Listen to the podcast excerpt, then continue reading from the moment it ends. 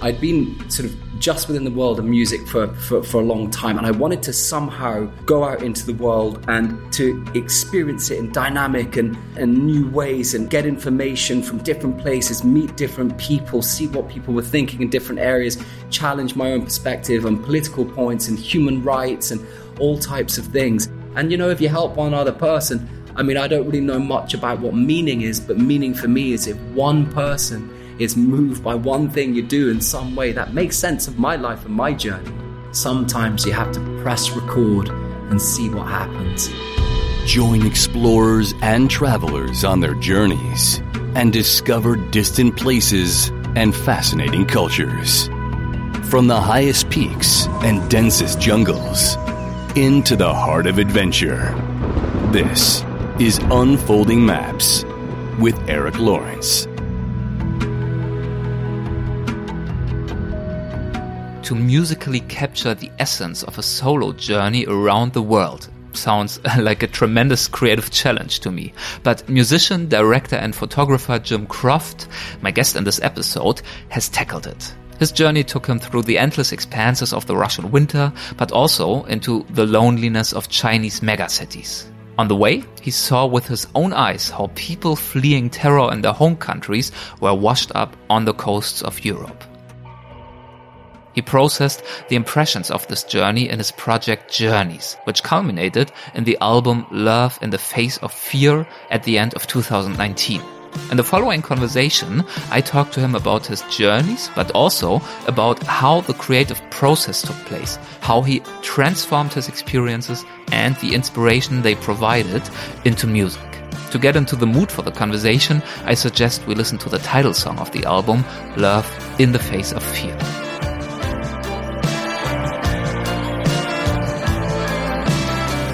took a long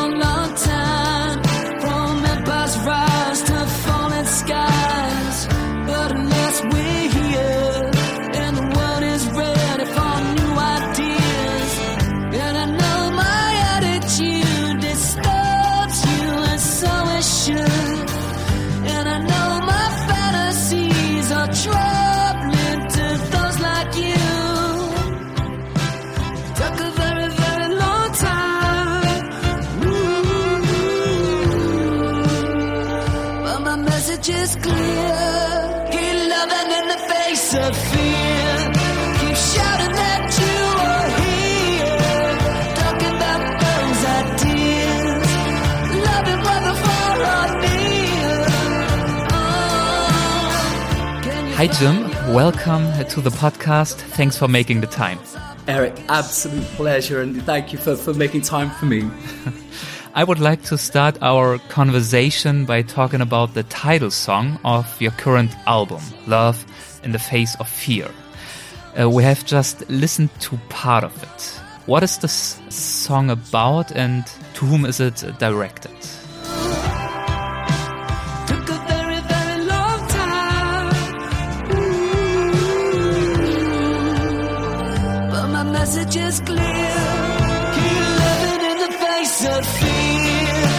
Well, I set myself the challenge with this with this album, um, and that's the title track, "Love, Love in the Face of Fear." And I'd been traveling all over the world over the last five years, both as a musician touring around, but also with this this this broader project uh, called Journeys, and it was really a sort of hope to finally bring my sort of whole artistic life under one umbrella. Uh, because I do a lot of filmmaking and juggle that with music and photography and some writing and so on. And I sort of, I'd been sort of just within the world of music for, for, for a long time. And I wanted to somehow go out into the world and to really sort of, you know, experience it in dynamic and and, and, new ways and, and, and get information from different places, meet different people, see what people were thinking in different areas, challenge my own perspective on political points and human rights and all types of things. And this was five years of work. And I came back to Berlin, and this was like just after I'd been in the US uh, shooting a documentary on the rise of populism during the rise of Trump and, and his eventual election. And I remember sitting there in, in Berlin, and I was. Uh, looking out and it was snowing and it was January 2017 and I just I realized I wanted to somehow compress everything that I'd felt and all these people I'd spoken all these miles that, that I'd, I'd gone through so many sort of you know maybe a hundred hundreds of thousands of miles and I wanted to compress it somehow into a a single idea. And it was very interesting because I've never suffered from from writer's block but for about this of the next month it, I wouldn't even call it writer's block but it was, you know, it was snowing a lot, and I was just sitting with this panoramic, and I had this sense of where do you start? How how do you compress all of this human experience? You know, there's this great line in, in Steppenwolf's uh, in in Hermann Hesse's Steppenwolf, and it's it's at the last the the Steppenwolf must uh, must take the whole world into his heart. You know, this idea of somehow embracing everything.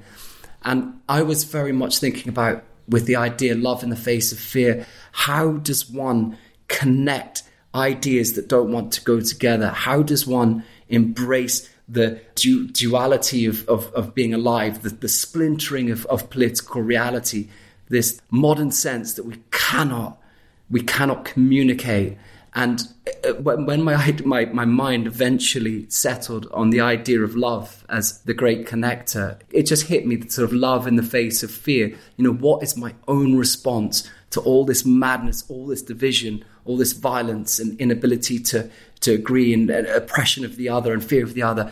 So, love in the face of fear was was really, I mean, you could call it a slogan, but I, I, I think that's sort of not a sort of un, not a tidy way of describing it. It's about trying to unify everything that I felt that, I, that I'd gone through, if you like. Which is a very ambitious goal, right? After so many miles traveled.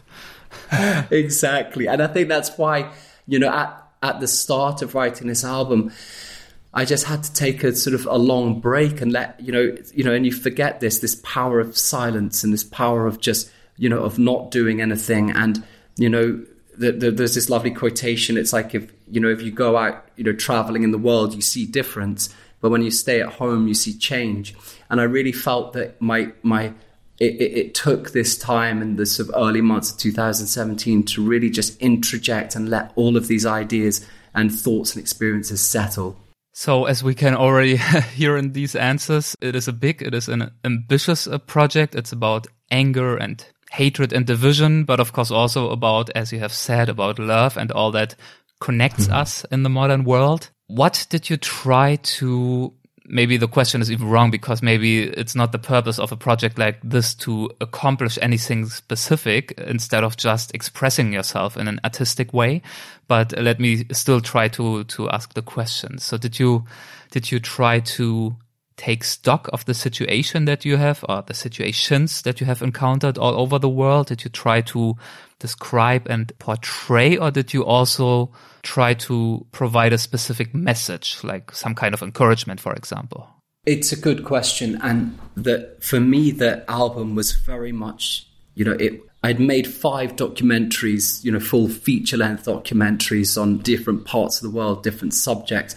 And I wanted the album to be something that was a connector of of ideas. So the album itself, you know, it's not sort of name specific, it's not person specific. It's much more a sort of emotional grappling of the totality. And I think in that way that different people, you know, affect your life, affect your heart, affect your thinking. And you know, I, I, I mean, I can just sit here in this moment and I can think of different people. I can remember a very tall Rwandan man called Giza who sort of changed the course of my long tour through East Africa. And, you know, I ended up sort of traveling with him to, to, to Uganda and experiencing all types of things there. I can remember uh, sort of randomly walking into a pizza joint in in Cleveland, in Ohio, when I was exploring the Rust Belt during the US election and meeting a wonderfully named man called Stutz Beerkatz. And Stutz sort of took me all around the sort of the, the, the old deserted factories of Ohio and you know and, and showed me you know what he called the sort of skeletons of of uh, American capitalism and it was a very powerful experience because it started sort of making me understand um, you know, some of the reasons why people were gravitating towards Trump, who, you know, who was tapping into these, you know, these ideas like the exit of, of manufacturing from these, you know, from places like the Rust Belt or, you know, a lot of the places I went in the US, you know, you go through a lot of these sort of old relic towns, these ghost towns where, you know, which were sort of all dependent or dependent on some industry that's, you know, manufacturing industry that's been outsourced. So, you know, so th- there were these different things, you know, and I could think of different people I've met literally in all over the world. Those are just two examples that flash before before my eyes. But I wanted to, you know, I think the sort of, you know, for me, the role of music, of course, it's it's dependent on the artist and the artist's experience, because of course, you know, a, a, song can be wonderful and lyrical and specific, and you know, and and and explore this type of uh, sort of human day to day poetry. But I, I was sort of like really, I felt like I'd done that work with the specifics in the documentaries and so I was trying to find something more universal, something that could just open a feeling up. And that's what I love about music is, you know, providing the unique color it has, which is different to, you know, a novel or to a documentary or, or any of the other wonderful art forms we're lucky enough to have.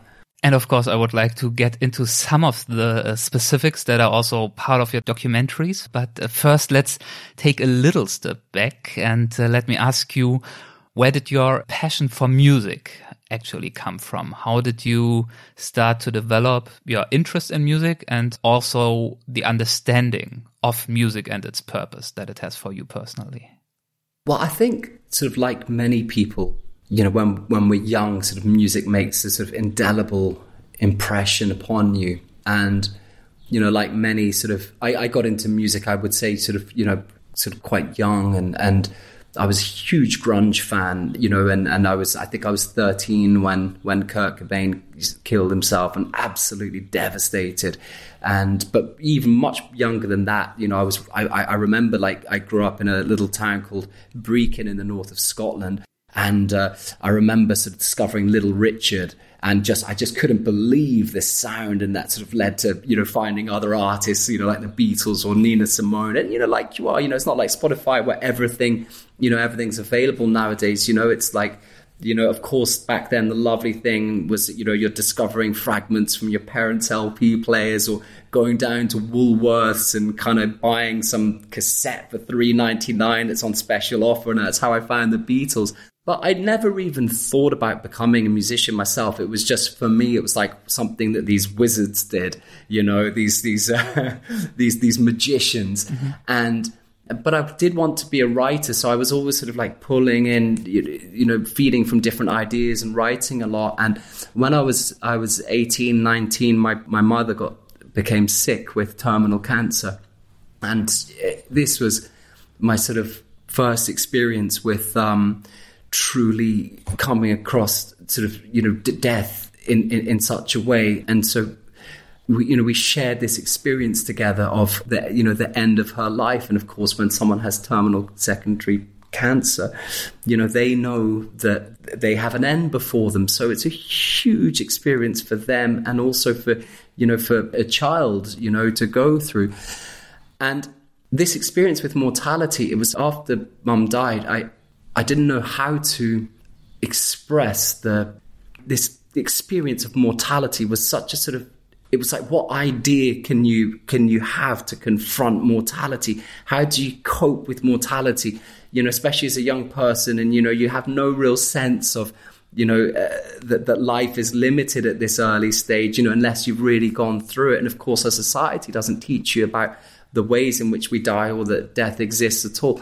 And you know, and I, and so I never, I didn't feel right writing. It was just suddenly it wasn't there. But, I, but there was this old battered guitar, and I picked it up, and I just started howling. You know, and just it was just, you know, very very basic, and you know, I had no training, no musical training, but something about this capacity to really express your emotions cathartically and to to dig into your deeper most center and just make noise you know because it's like you know music when you're when you're in pain is is pre you know it's pre-thought. It's much more visceral. It's at the bottom of your being. And that was why i love kurt cobain's music or, or, or john lennon's music because i you know the great soul singers you know like you know little richard because they're just coming from that from you know a source that kind of feels like you're but beyond the, the scope of your own life. And when you feel that that gravitas in your being, which uh, uh, which an experience like sort of death can kick in.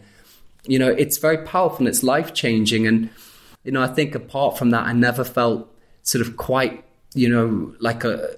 I never found a way to quite fit in, and I just, you know, I felt, you know, I felt sort of like I was carrying a lot of damage when I was when I was growing up, and I just couldn't imagine to, you know, to be someone to spend my life in a sort of office environment. I was always afraid that I that my sort of inner reality would be somehow discovered by being in these kind of like very socially structured environments. And you know what I was going through was just so full of depth and pain not just in relation to my to my mother's death but you know also you know different experiences growing up that really colored how how I was to be in the world. And you know so going into my early 20s I felt very very damaged as a human being and you know was going through a lot of anxiety and you know p- panic attacks feeling very alienated from you know my peers and the rest uh, you know of society. And that you know of course when you feel those things it drives you further in. Um, and I would say that in some ways, my you know my musical journey, you know, for that first decade, if you like, was really about a journey to towards sort of mental health and you know becoming healthier as a human being and working through the sort of profound experiences that I was having with with panic attacks and anxiety and you know these questions of how one could and can be in the world when inside you know you're feeling fucking barking. you know, so yeah. Yeah, that's a good question. How can one be in the world if you feel like that? And um, as, a, as, a, matter of fact, of course, you have been literally in the world uh, for a big portion of your life. You have uh, traveled a lot. Does that uh, relate somehow to each other? The challenges that you coped with as a young person and your desire, your interest, or maybe your urge to to travel to get maybe to get away from where you were potentially, but also to explore different places? How did you start your passion for travel? Well, I mean, very, very much so, because I think that my experience with, you know, with the things that I went through when I was younger, which included the my arrival sort of in Berlin um, which was a very, very difficult period in my life when I first moved over to Berlin in 2007. And it was a very raw period, very uncertain period. Um, but I was very, very lucky. You know, one of the huge and most profound effects of my life was was finding, you know, having the courage at this young age. Oh, the courage is the wrong word, but I think the sort of some type of fundamental will to health inside myself that wanted to be healthy, that wanted to overcome the sort of the, the, the, profound darkness that was that, that I felt within myself, you know, that was intermingled and expressing itself in this, this profound anxiety. And and I went on this this journey as you know as a, a human being, as a patient in therapy, as a, a, you know as a musician, as a young artist. And something I noticed was that you know I felt sometimes that you know within the society that I was living that there was a sort of I felt like there was a sense of stagnation. I was living in London by this stage, and I felt very often like it was as if people there was a spiritual stasis in people. And so, whereas I was feeling so fragmented and like I, I had, you know, I, I had a sense of who I was and what the components of me were, but I didn't have that deepermost inner point to you know to what the buddhists call the zen buddhists call the face that you have before you were born you know or the psychotherapists call the potential true self. I just didn't have contact to that because i was too damaged. But as i sort of went through my life and and and started becoming healthier you know i i realized that i was in a very very dynamic space. Um you know one of the the, the you know of course there's a certain joy as you you know as you feel yourself slowly over the years and it is a slow process becoming healthier. But the more you become healthier the more you link to life and the more you have this capacity to make healthy connections. But i also felt this profound empathy you know to what was going on in the world and what was happening. And married to this this sense of empathy and and, and worry was this huge frustration of this sense of being outside history, you know, looking at the events that were happening. And, and uh, you know, and I, I'd always been very idealistic when I was growing up. And I believed that music, that music could be a way to, you know, to affect change, to make change, which I still believe, you know, I still believe passionately in the role of the arts. But at some stage, it, it, wasn't enough for me. And I felt like I needed to go out and I needed to witness things and I needed to see it for myself.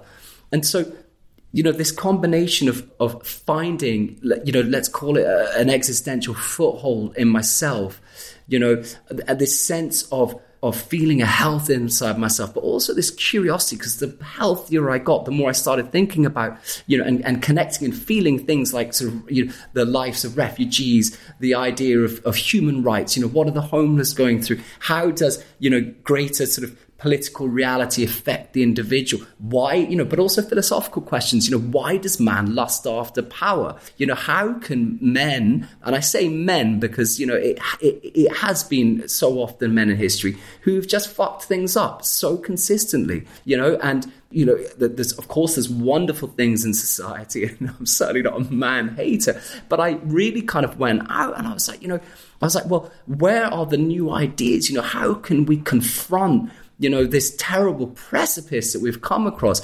And simply put, at this point in music, it just wasn't enough for me. I, and I also had to revitalize my own experience of the world to say something different, sort of musically. I wanted to find a way to really feel that I could culturally connect and be a part. And in order to do that, I had to dig in far deeper and open myself up to realms far beyond my own story and really the gift that health gave me was the capacity to, to not be any more dominated by my own damage and to interject and to feel and to have the curiosity to converse with other people and other ideas. And that includes not just, you know, people who are having a hard time or suffering, but it includes embracing people that have different ideas to how I think, people across the political divide, people whose ideas that I could never conceive or think of, and thinking, how can bridges be built?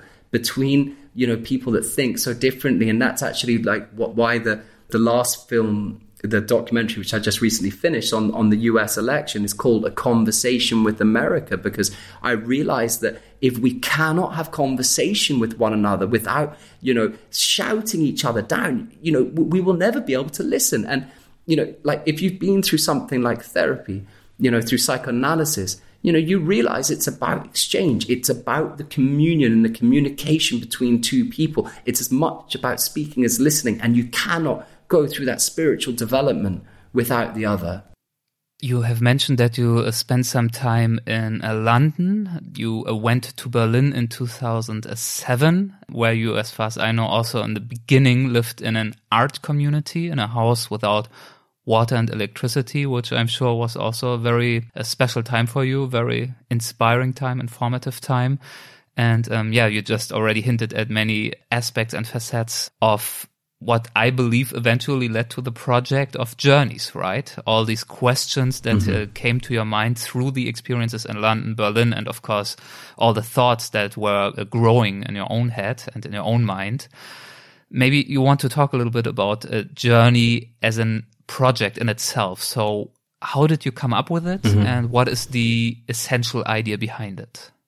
Thank you for sort of raising the context of Berlin because the experience of living in Germany and living in Berlin and you know and those early years being in and around the Tacheles arts community and and and you know meeting so many of these amazing artists because when the wall came down you know, it wasn't, you know, of course, people always talk about how many people went east to west, but as a result of this, you know, you had uh, so much empty space in, in East Berlin. And, you know, and even when I arrived back in 2007, you had.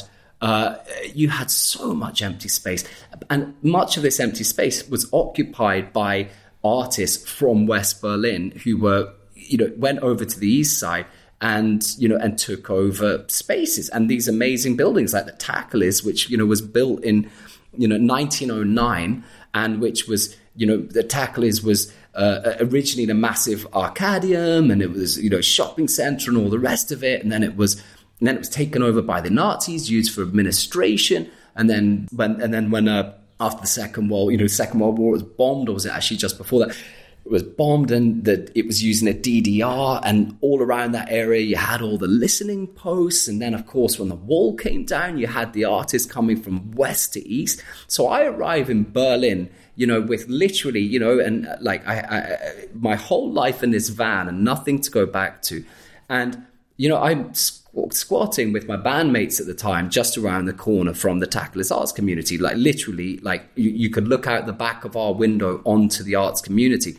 And we were like, you know, we arrived in this building and it was absolutely freezing. And, you know, we were walking around. It was completely sort of like completely empty, except, you know, some trash. There'd been other squatters there over the years, but it was basically completely empty. And, you know, you're talking about the most prime real estate in all of Germany, in the center of you know of the east side of Berlin, intersecting you know just up the road from Bahnhof Friedrichstrasse and intersecting Friedrichstrasse and and uh, Iranian Oranienstrasse.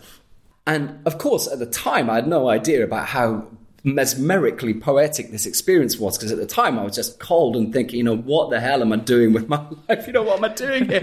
and kind of feeling again, you know, and I hadn't felt like, you know, that this deep anxiety for a few years, but I was like, really, this is a heavy experience. And I remember just going into the Tacheles, and there was this man with his shining eyes called Paolo.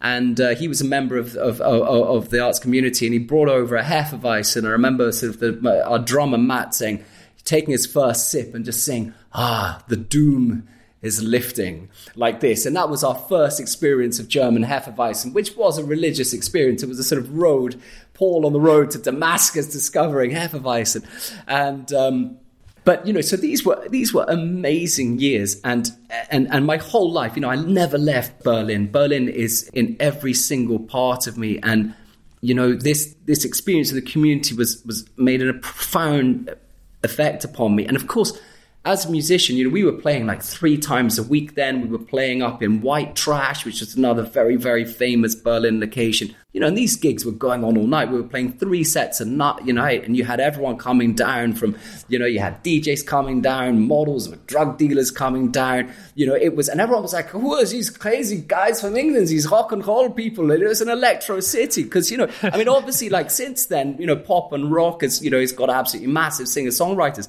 But it, we were a bit of a curiosity, at least in Berlin back then. And uh, we were, you know, people were very curious about these squatting people from, from the uh, as they used to say. And um, but anyway, so you know, I kind of I, I, had this this experience then, and then I eventually left the band because it got very very self destructive and and a wonderful time. But as beautiful things tend to do, it sort of absolutely destroyed itself in a sort of like chaos and inferno of uh, of, of, of the ways that human beings break down beautiful things. And mm. uh, so I then went out into the underground, started again, and playing a lot of gigs as a solo artist. Made my way back up and eventually, by this stage, it got to 2013, and I sort of like, you know, I was over 30 by this stage, and I, I secured a, a record deal with uh, with EMI, which was a sort of defining moment of my sort of, you know, culmination of my sort of young musical life, if you like, and. Um, you know, an EMI sort of you know put me on buses all around Europe, and it was a fantastic time because you know suddenly you've got the opportunity to be you know on, on nightliners and the rest of it, and you're playing festivals, and you're really feeling like you've made it. But of course, no one told me back then that EMI was totally broke. So I, my record, Lunatic Lullabies, comes out Friday the 30th of March, which is in 19, yeah, in, in, in 2013. And I always remember the date because it was my birthday and I played a gig and it was sold out and it was a fantastic night. And, you know, of course, it's Berlin and you play a sold out gig at the, you know, the old Magnet Club, now Music and Freedom. And you go out and you spend the whole weekend absolutely hammering it. And I wake up on the Monday morning and I get a call from my, uh, my manager, Jasper. Hey, Jim. Hey, Jasper. How you doing? Jim, you know, you've uh, you've got no record deal anymore. And I was like, what, what the hell are you saying, man? The record came out on like Friday. And he goes, yeah, sorry, man, you've lost it. Uh, EMI's been bought by Universal. And I'm like, I'm sitting there with the worst three day hangover, being in Berghain and all the rest of it. And I'm thinking, oh, that's great. You know, this was the culmination of my musical life. And, you know, and it turns out I was the last artist to ever, you know, to ever release an album on the, uh, the old EMI you know. So uh, you know this great uh, label of the Beatles and Radiohead and Eric Clapton and the rest of it signed off with this sort of stillborn album, Lunatic Lullabies. Uh, there you go. And um, you know, and then this strange thing happened. I got this invitation to go and play some some shows in the states. Uh, the, the the album, you know, actually sort of took you know got some traction, even though there was no money going into it. And so I went over without my record deal over to the US. And then there was this uh, this gig in LA. And then there was this this crazy Russian guy there, and, uh, and he comes up to me and he introduced me. He goes, "Yeah, Jim." And I, hey, hey, man. And he's like, yeah, you, you will come over and you will play in, uh, in Moscow and you will support my band, Mumiy Troll. And I'm like, right, okay, no problem. I will come over and I'll play with you, mum, with this band, Mumiy Troll. Never heard of Mumiy Troll. No one tells me anything about this band. So I head over with the band. They pay very well. We head off into Moscow, and there's this huge, enormous university that Stalin built. And so we arrived there. I'd been thinking we were going to be playing in some dungeon in the middle of, you know, in Moscow.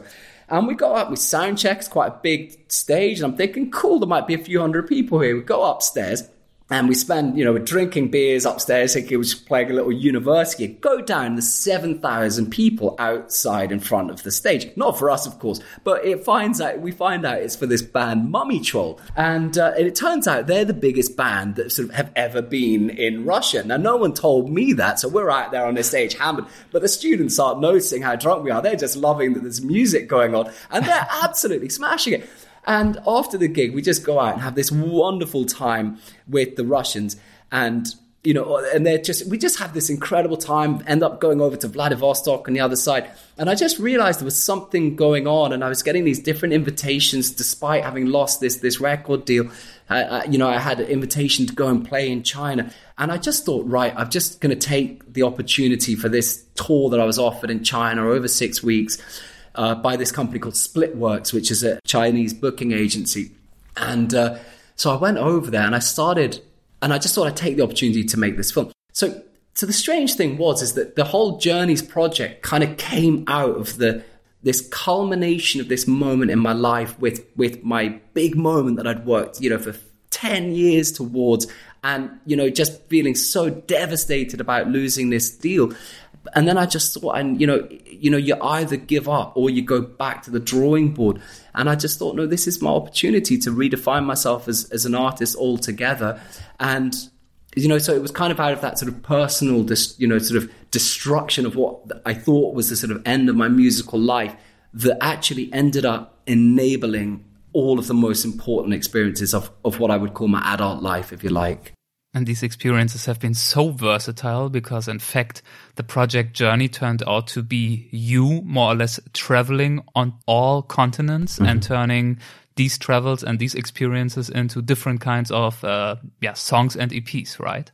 Well, exactly. And I mean, I think this is the thing: is that you know you you never know what is going to trigger the change in your life. And I think that one of the things we all experience as human beings is that you know we have times of profound stuckness you know and and and, uh, uh and how do you say that in german is verfahren zu sein would you say yes yes yes you does, can say that does, yeah. does that work or is that yeah definitely verfahren yeah. die situation ist verfahren or festgefahren oh, festgefahren like really. lovely yeah yes. which is very lovely lovely word as well and you know, and the yeah. quality of this is that you, you know, you think that you are never going to emerge, you know, and, you know, and of course, this is, you know, one of the things, characteristics, you know, when you feel like, you know, you're kind of, you know, some people start thinking they're mentally ill or whatever, you know, and, and it's a little bit of a problem that I have because so often sort of mental illness is, is used as a terminology for things that are actually like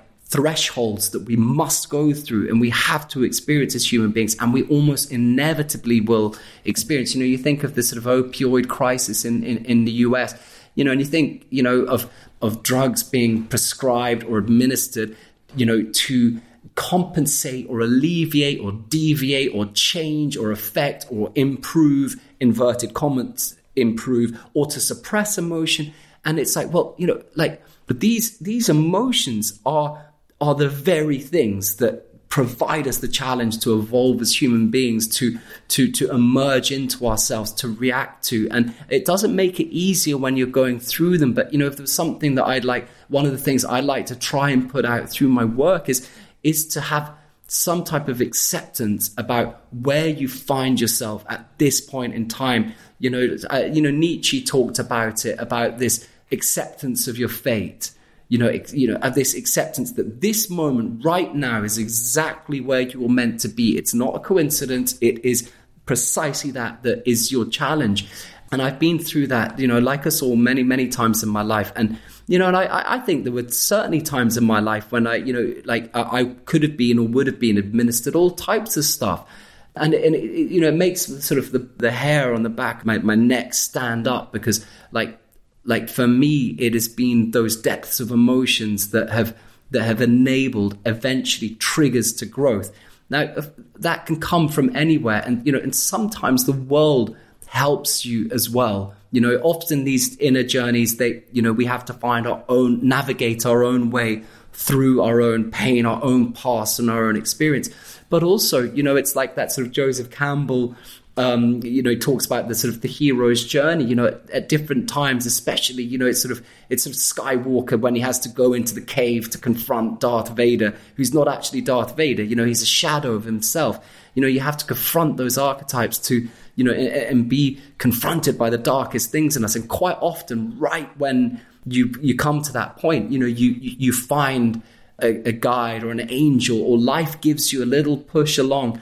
And I think for me, you know, I, I, I certainly think that, I mean, I can't, I can't quite believe the sequence of events that, that led to the Journeys project. Which is actually, if I may just intersect, Please. pretty um, common, right? Or the common challenge that we often face is that you mentioned the obstacles that we sometimes feel we almost right. cannot overcome, but that are actually the very thing that we do have to push through in order to achieve whatever the next step in our life.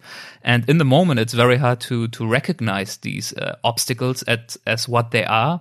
They can also be a stepping stone. Just if we look back onto our lives, onto the past decades, we see there's a red thread, and in hindsight, it very often looks very obvious and uh, makes so much sense but it's very hard to have the faith and the trust that the same will apply for our future that things one thing will lead to another most of the times at least. Well exactly and and i think that's right and i think you know like you know that that there is a continuum of space and time that we live in and when you're stuck and when you're feeling in pain and when your mind is circling or when you're having a panic attack or if you're in you know, some type of sense of, of internal convulsion, no matter what it is, because there are so many versions of this. You know, you just don't think you're ever going to find your way. And, you know, and thank you for mentioning the song, the song Obstacles, you know, from the new album, because, you know, that, that is sort of, that song is trying to sort of spiritually engage with, you know, with this idea that, uh, you know, I think there's a lyric, if I remember, like, you know, uh, looking at the dam that I got to breach, it is high and hard to reach. You know, it's this kind of sense that the the obstacles feel insurmountable, and you know this is this is when the idea of faith comes in. You know, and and I don't mean faith in a religious a religious term, but I but I mean it can be a religious a, a, religious terminology. It doesn't for me. It's not really important whether you know like what, wherever you take your hope from in life. You know, it doesn't matter whether it's yoga or trying to do one positive thing in the day to move yourself forward or speaking to a friend or reaching out. But it's like, how do we find a way, you know, to move up to, move up those those slopes, you know, and and they really are slopes sometimes, but but you know you have to keep confronting and you know there's this this this sense of faith, I think, is you know is just so important. And I, I love what you said, Erik, about looking looking back because you know this is why it feels so important for me to try and express this in my life because I've now lived enough life that I I can have a faith when those moments come back and when I feel like life is re breaking me, which it does. You know, life always comes to to test you anew. But I, I've been through those experiences enough that I know that that there are phases and that you go through. And the paradox being is that, you know, you know, once you've been humbled by life enough, that's how you learn the the tools, you know, like the little bits of wisdom or or tools or crutches or knowledge that help you through the next one. And you know, and I think you know, you know, this is one of the things, you know, as as sort of, you know, through journeys, through having experienced so much, is to pass on a little bit about sort of what I've experienced in the world in the hope that maybe it might help someone else. And you know, if you help one other person, I mean, I don't really know much about what meaning is, but meaning for me is if one person is moved by one thing you do in some way, that makes sense of my life and my journey. Okay, on that note, I think it would be uh, great if we actually talk a bit about some of the experiences mm. you have made during this uh, project journeys, which, as we have already mentioned, is a huge project. It consists of several CDs, it consists of movies, and of course, it consists of many years of travels mm -hmm. and experiences. So, the best we can do right now is just to give a little glimpse. But I would just uh, give you a few prompts and let's see where it leads us. For example, as far as I know, as far as I know, um, you have traveled Africa quite a bit. Uh, when was that? So I headed over to East Africa, and again, this was sort of uh, another chance meeting that led me over there because I have a, a friend who's uh, in publishing, and uh, he's he's called uh, Lucas uh, Pizon, and uh, he connected me to this wild-eyed uh, and I, I, it was hard to tell where he was from because he was, you know, he's basically part Italian, part German, and you know. But I sort of met him, and he was this ball of energy, and he sort of spoke in sort of sentences that I, it's hard to describe. They sort of, you know, when you meet someone and their sentences are going in five different directions at the same time. And his name was Mark Dealer, and he was an old sort of, you know, uh, well, not old. He wasn't so much younger than me, but uh, older than me, but he was sort of a sort of you know, he used to be sort of anarcho punk, if you like, and you know, he sort of you know experienced all types of squattings and you know like extraordinary experiences. And I think at some stage, if I remember, you know, he kind of uh, found himself sort of broke and he just thought I'm, I'm going to get out of Europe and he sort of you know headed down um, to East Africa and then he made his way made a new life there and he runs this ex- extraordinary um, sort of guest house on, on the beaches of um, of Zanzibar, and it's uh, called Red, Red, Monkey Lodge. And this is you know this is famous all over like East Africa, and you have some of the best musicians from all over Africa coming to play at Red Monkey Lodge that he and, and his wife uh, Christine run. And uh, and he said, you know, and again, it was sort of like in this kind of like imperative type of thing. It was a bit like this when I met this extraordinary Russian man, and and you know, and he just said, he's just like, Jim, you're coming to, you're going to come and play a residency at Red Monkey Lodge, and it's going to be great. And I was like, all right, all right, let's do it like this. And so I headed over there, and you know, and he set up this tour, you know, all around sort of East Africa, and it was just an extraordinary sort of backbone to to meeting so many different people, you know, musicians and and and just regular people that you kind of come across and trying to kind of construct a little sense of you know what life is like in this extraordinary part of the world. Another part of the world that you traveled quite extensively is Russia. Uh, specifically, you took the Trans-Siberian Express and uh, right. turned the experiences that you've made there, besides others, into a movie, which is called The White Arrow. What was that experience like? I think that one of the extraordinary things was so after I'd been in Russia um, at the start of the Journeys project, I sort of realized that you know, I started having a sense of how vast Russia was and how sort of extraordinary its people were, but also how misrepresented and misunderstood it is. And, you know, this is, of course, like, you know, before the sort of the Russian investigation and, you know, Russia being such a massive topic. This was in 2015 before the US presidential election.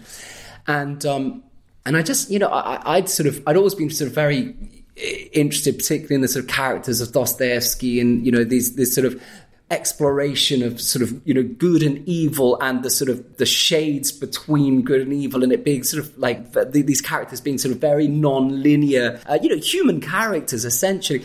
And, um, and I just, I just felt like I, I wanted to somehow grab, you know, grapple with Russia. And I was also kind of quite intrigued, apart from my personal experiences and, and my great the great shows that I played there. But I was also kind of like quite curious to you know I wanted to go in winter because I, I thought well the great armies of the world have been destroyed by the Russian winter. You know, Napoleon's army, of course, was you know nearly a million million people devastated. You know, and then Hitler, you know, tried to have a go and you know t- to take over Russia. He didn't learn Napoleon's lesson. Exactly the same thing happened happened to Hitler.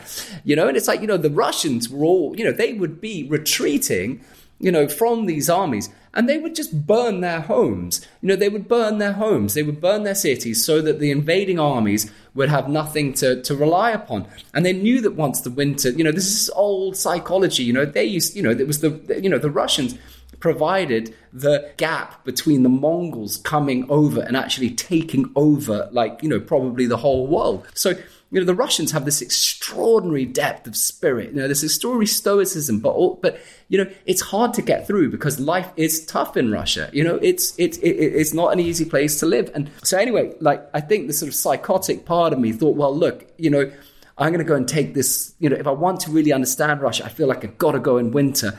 And if I'm going to understand Russia, I've got to go across the whole damn thing.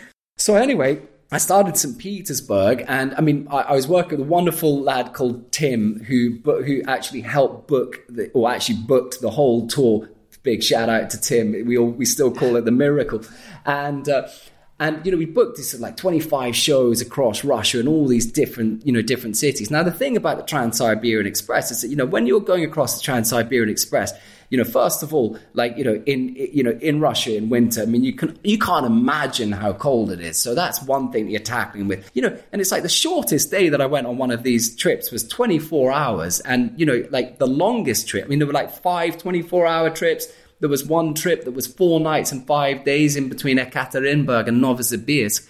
And, um, you know, so you're really getting inside the, the, the country. But one of the very curious things, if you're playing concerts, you know, every night, you've got a few things that you really have to factor in. You know, one thing is that, you know, the stereotype about Russia and vodka, it's really real you know, they come after you before the gig, during the gig, after the gig, and then for the rest of the night because they don't think the gig has stopped at all. And they are just making you, and they want to, they're like, they're all like, what is this crazy dude from Scotland doing in the middle of, you know, why are you in Novosibirsk? You know, why are you in Perm? Why are you in Khabarovsk or Komsomolsk na? And they all have this question. It's like, what are you doing here? And then I'm like, I want to find out about Russia. And then they kind of, you know, having been so very cold at the start of the night, you know, they just they decide they love you. And if a Russian decides they love you, they take you into your heart forever. Now, the problem that comes with this is if you're going through Russia, you have seven different time zones. Now, if you miss one of those trains, you know, you're not getting internal flights. You are missing the rest of the tour. So, you know, you can't wimp out and actually just stay in bed for an extra hour. You have to do that. And all while this is happening, you're really trying your best not to fall into the snow and fall asleep because you're drunk in so much vodka and your phone's out of batteries and the Russians have all pissed off or passed out. So you're trying to get back to your apartment in these various cities across Russia. But somehow I managed to kind of like make my way across the whole of the continent and it sort of climaxed in Vladivostok after a month of these, these insane gigs. And somehow the sort of press had got hold of this sort of Scotsman that was kind of coming across, you know, Russia, you know, drink, you know, drinking up its sort of winter supply of vodka, and uh, and this and these two bands came across um, in Vladivostok, and they made this super band, and these were these guys had learned all of the different songs that, that from the different Journeys albums, and and they they started promoting this gig, and so we had this gig. I think there were like 500 people or 700 people or something crazy, and it was like they had learned all the songs. So having been playing these sort of the, all these gigs with frozen hands across Russia with these pink gloves on in between, all of Vladivostok seemed to turn up to this gig, and it was literally one of the best nights of my entire life. Wow, that sounds amazing. It was a lovely experience. So I have the Russians deeply in my heart, and you know the thing is, is that you know sadly Russia is only ever talked about through you know you know in terms of you know its political reality, its political classes, and you know and and, and you know and, and the terrible things that they do, especially you know there's terrible times you know for people who are gay or bisexual. You know in Russia, it's a very very hard uh, environment to live in.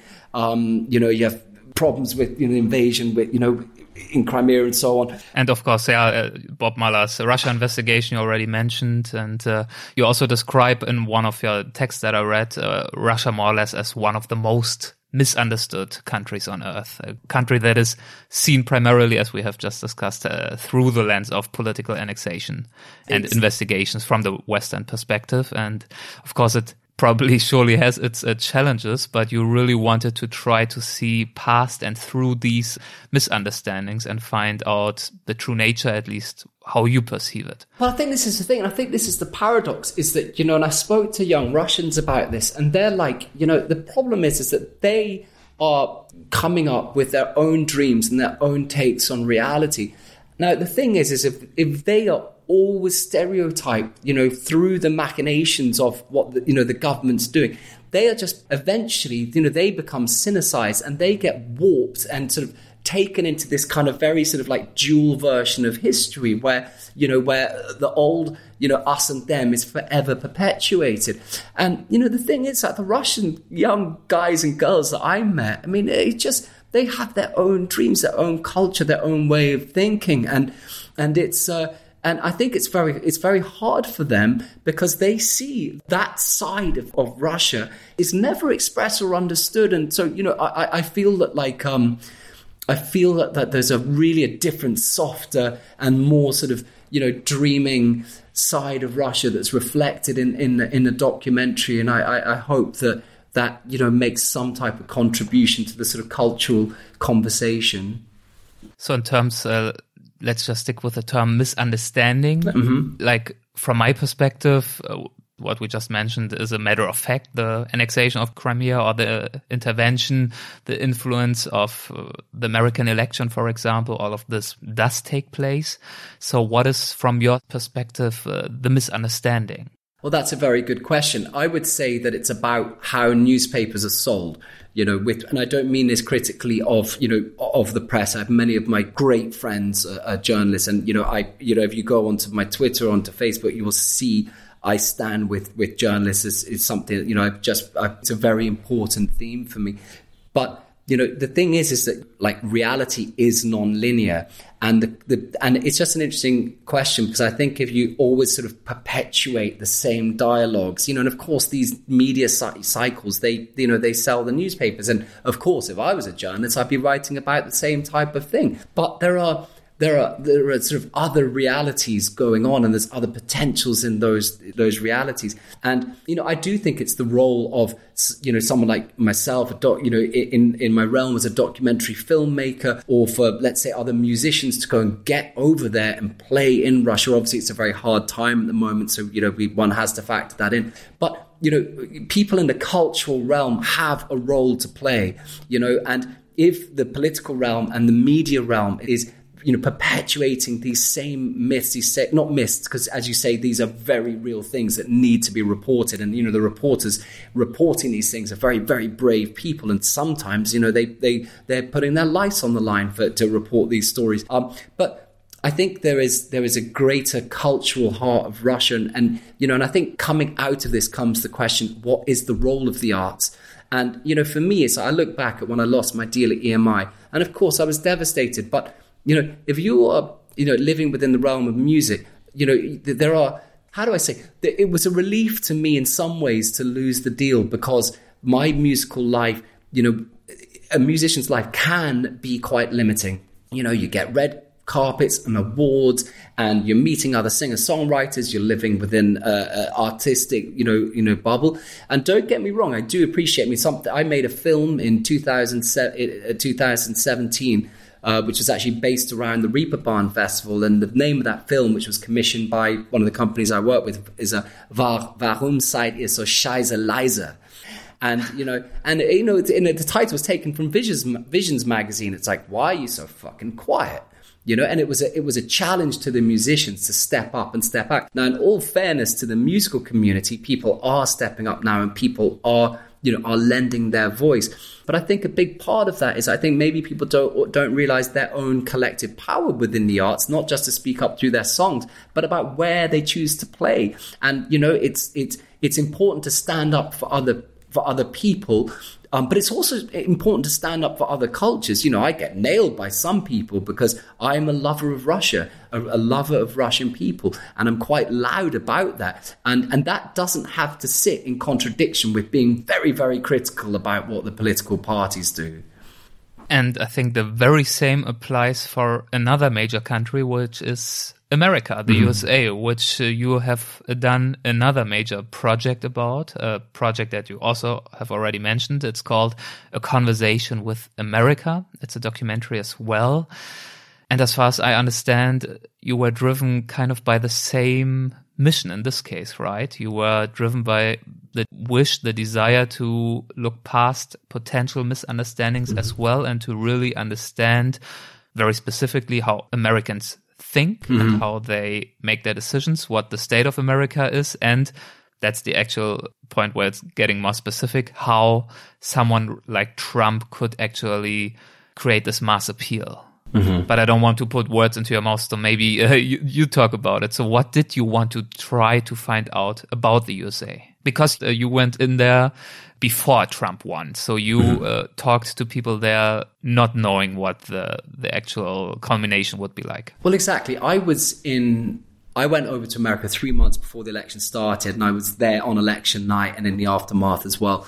Now, I filmed a documentary called The March of Hope, exploring the lives of refugees, um, and while in Europe, and I I'd become sort of more and more aware about the division that was going on in Europe between the left and the right, and between the sort of you know how people sort of looked at, the, at vulnerable people, and I was incredibly sort of you know shocked both before I went on the journey to explore what was going on with refugees in Europe. I was shocked beforehand, but even more so when I was there, by this fact that we live on this this profoundly wealthy co- continent, you know, Europe, and from what I see, there is just this profound complicity in allowing people to die on our waters. For me, the, there is just it's just completely inexcusable. You know, it doesn't matter if you are the farthest right wing or the farthest left wing it, you know, if you're politically central, it's just this, for me, there's just a total moral vacuum that you know people are being allowed to die on our waters you know that you know a basic humanity let alone a human right is that you know you help someone if they are in mortal danger.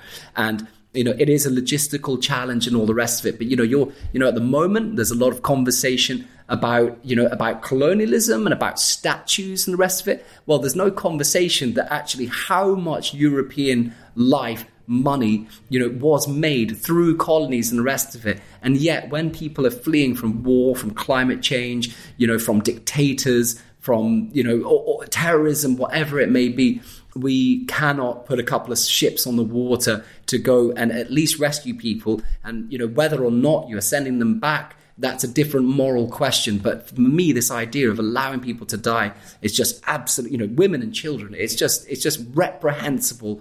But and even worse is that it's there's a sort of moral ne- neutrality about it. It's this sense if you turn the eye, it doesn't exist, which I find even worse than actually recognizing your complic- your complicity in it because at least that's honest and i hate this moral vacuum that we seem to be living in here and um, you know, in one of the things I found, I was doing a, a, a fundraising campaign called the Boat for Sarah, which was a, to raise money for a, search and rescue boat for a, wonderful NGO called ProAid. And during this, I kind of started getting hammered by the right wing.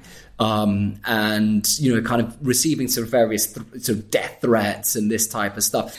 And, you know, I was like, wow, this is, you know, it really brought home sort of the reality. I mean, I think we're probably even more aware of it now because populism is such, you know, it's become, you know, I mean, look, AFD is the is the the opposition party in, in Germany, and you know, you're talking Germany. You know, it's such it's such a sign that the war, you know, that things have shifted. Uh, let alone sort of, you know, Trump and Erdogan and and all the rest. Um, but the thing was, what, what I felt, I was so, and this was something that was coming more and more into my thought while I was filming The March of Hope.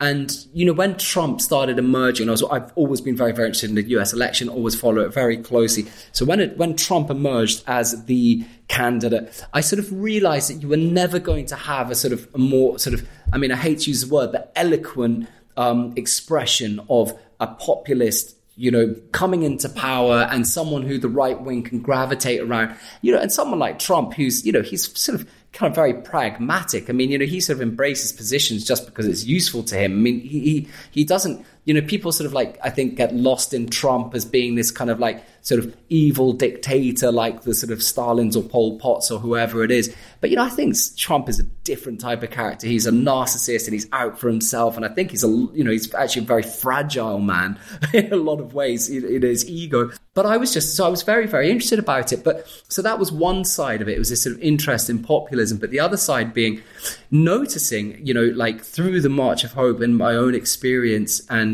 you know, reading the news and so on. It was just how div- I couldn't. I was, I was so dumbstruck by how divided um, our society is becoming. How how divided our conversation is, the polarity within our conversa- conversation, this inability to listen to to one another, and the other thing I felt was, you know, there were all the sort of conversation from America, and you know, this might sound like I'm sort of making a commentary post the event but it was very much in my thoughts as I had this real thought. I don't feel like we're really hearing voices from anywhere other than the sort of coasts, you know, and it felt like, you know, the, there was a media circus around the Trump rallies and, you know, around, you know, all the sort of the, the, the spectacle of American drama and of course, the money's there with having the cameras at the, you know, the, the, the, political rallies and, and, and, and following the sort of all the things going on in Washington. And I just thought, well, no, there's a story there and it's ready made. And if you're a docu, you know, if you're into documentary, you know, and you're interested in trying to kind of get under the skin of what's going on in the world, I was like, there's just a story here. So I headed over and I had absolutely no contacts. And I sort of literally traveled, I think, about 8,000 miles sort of through sort of places. And, you know, I mean, I never came, you know, hardly across any of, um, you know, sort of pollsters or, or, or, or journalists in some of these funny little places that I went. And you know, the film was very much about just trying to find out what normal people were thinking. And, you know, one of the lovely things about that is that, you know, you have your own uh, assumptions challenged. Because if you just read the news, or, you know, like actually, people just think that anyone that supports Trump, you know, are, in Hillary Clinton's words, out of a basket case of a, basket of deplorables. But you know, when I'm going through different states in New Mexico and Texas and Colorado and you know some places in the Rust Belt, you know, your doors are getting flung open by Trump supporters who are, you know, very, you know, can also be very hearty and homely people, and a lot of central uh, conservatives, and you know, people with who, who, you know, do have fam, you know, very strong family values, and you know, love of nature as well. A lot of sort of ideas that you know, like uh, that are you know mutual ideas between the sort of left wing and the right wing, ideas that can connect people, and um this was a lovely thing was just to go there and and then of course you know to ask the hard questions you know why uh, you know why are you voting you know for someone like you know Trump saying the things that he says you know about other people or about women you know or about minorities you know eh, the, racist comments and you know and, and having the difficult conversations and trying to understand what are the whys behind it. And the problem is very often nowadays is that people don't want to listen that there might be reasons behind the whys. You know, populism doesn't just come out of nowhere as a as half of humanity just being absolute nutters that want to sort of you know destroy stuff. And you know there's there's there's much deeper and more complicated social political uh, w- works at play and, and emotions at play. And that doesn't mean that I, I I don't think we need to be very very very worried about the rise of populism. But if we're ever going to get past this moment, it has to be to understand it from the inside and to have a conversation with the people that generate these political movements and understanding what their emotional reality is and what their intellectual reality is and how those things combine. And, you know, frankly, at the moment, it's just us and them. And the thing is, that's the stuff that leads to stuff like, you know, fascism. You know, that's that's what it leads to and it's the it's the lack of conversation. So we are all accountable. We are all a part of this. And if we think that it's that it's just us and them, then we're playing into lessons from history we should have already learned. What you're saying, yeah, makes me really think about like presidential candidate Biden. He likes to talk about this is a fight for the soul of this nation, which sounds very dramatic, but in some sense, that's absolutely true. Um, but what you are telling us is really yeah, to be careful to not mistake this fight for the soul of the nation for a war against an enemy that we have to somehow defeat and hate, but to somehow find a way to still have uh, yeah the inner power and will to to listen and to try to understand empathetically what's going on on, on quotation marks uh, the other side. And i think um, yeah this is that would be a whole conversation in itself to to talk about what you found why people gravitated towards trump maybe we can have this conversation at some point of time i would love that um, unfortunately our time is almost up for this time um, of course, uh, the best source to get these answers is your documentary. Um, can you remind me when is it out? Uh, well, I've just finished it very recently, so it's going to be coming out in the in the in the film festivals um, quite soon. It's it's having a good run so far, just as I've started applying, and uh, I'm hoping it'll come out before the election. That would be good as a potential little impact towards what we just said, um, which leads me to my maybe last question what is the impact that you hope to have with your work, both in terms of music and in terms of you as a documentary filmmaker? Well, I think, you know, this comes back down to, you know, for me, back to the psychological journey that, that of, you know, of my own life and my own spirit, in that I think there are sort of twin realities in being a human, in that there is the, the relationship between being and between doing. And as I've got older, I've sort of, I've sort of, I think I've worked very hard to sort of accept myself for who I am and to define myself for who I am. So, you know, I'm not, oh, I am a musician. I am a documentary. I, I, documentary something I do. Film is something I do. They express my values, they express my heart, they express my soul, but they are not like, they are not my my essence is within myself and it's expressed through those things, but it's within my being. And so when it comes to impact, I feel very philosophical about it because, you know, I, I don't think, I know that sort of like in the modern world and, you know, every sort of blog post is about how you, you know, how you reach all these people and you improve your life. And there's this sort of obsession with statistics.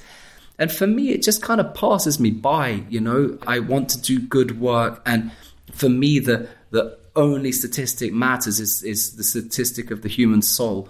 And, you know, is one person affected by one of those works in some ways? You know, to, if one life is truly moved or changed or influenced or, or inspired, there is no way to measure that because that, for me, there is that, that energy between us. That is, that is everything.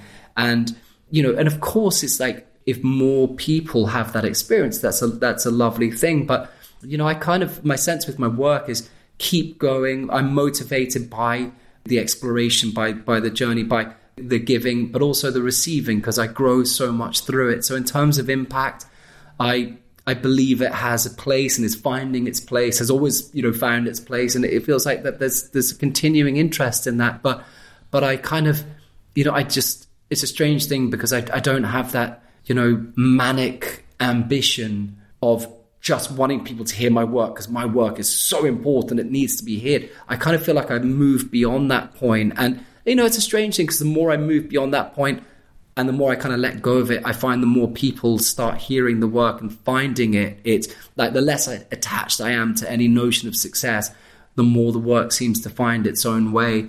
And, um, and that's lovely, you know, and, you know, I make my living you know, like uh, you know, part of my living through my creative life, but also part of it, you know, d- doing other work that that I then put into my creative life, and so I have it gives me the freedom not to be defined by production companies or or labels even though you know like the last album's out on a label i work with production companies but i'm not defined by anyone else's voice and you know i think that ultimately you know my you know part of you know what i like to put out in the world is this sense of of having a diy ethic having them, you know, trying to think for yourself, trying to challenge your own thoughts and your assumptions. And when you have an idea, just go for it. And, you know, one of the, the lines in the first documentary, um, which is called uh, Exile Equals Home, uh, is, is just sometimes you have to press record and see what happens. You know, and I, I think that's sort of very much my philosophy. You know, you, you just, you keep rolling, you keep going, and hopefully love in the face of fear. That's, I think, the perfect conclusion for our conversation. As the very end, I would like to play a one more of your songs. Uh, do you have a suggestion? Well, I think you mentioned you mentioned obstacles, so yeah. I think that those those are two sort of twin parts of the album. So maybe obstacles would be a good one. Okay, let's do it. Thank you so much, Jim, for your time. It was a pleasure to talk to you. Thank you so much, Erik. Thank you, man. Okay, and this is Obstacles.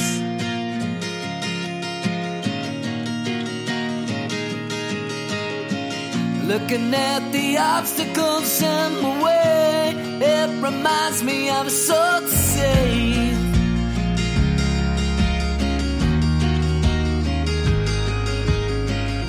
I can see the dam that I gotta breach. It is high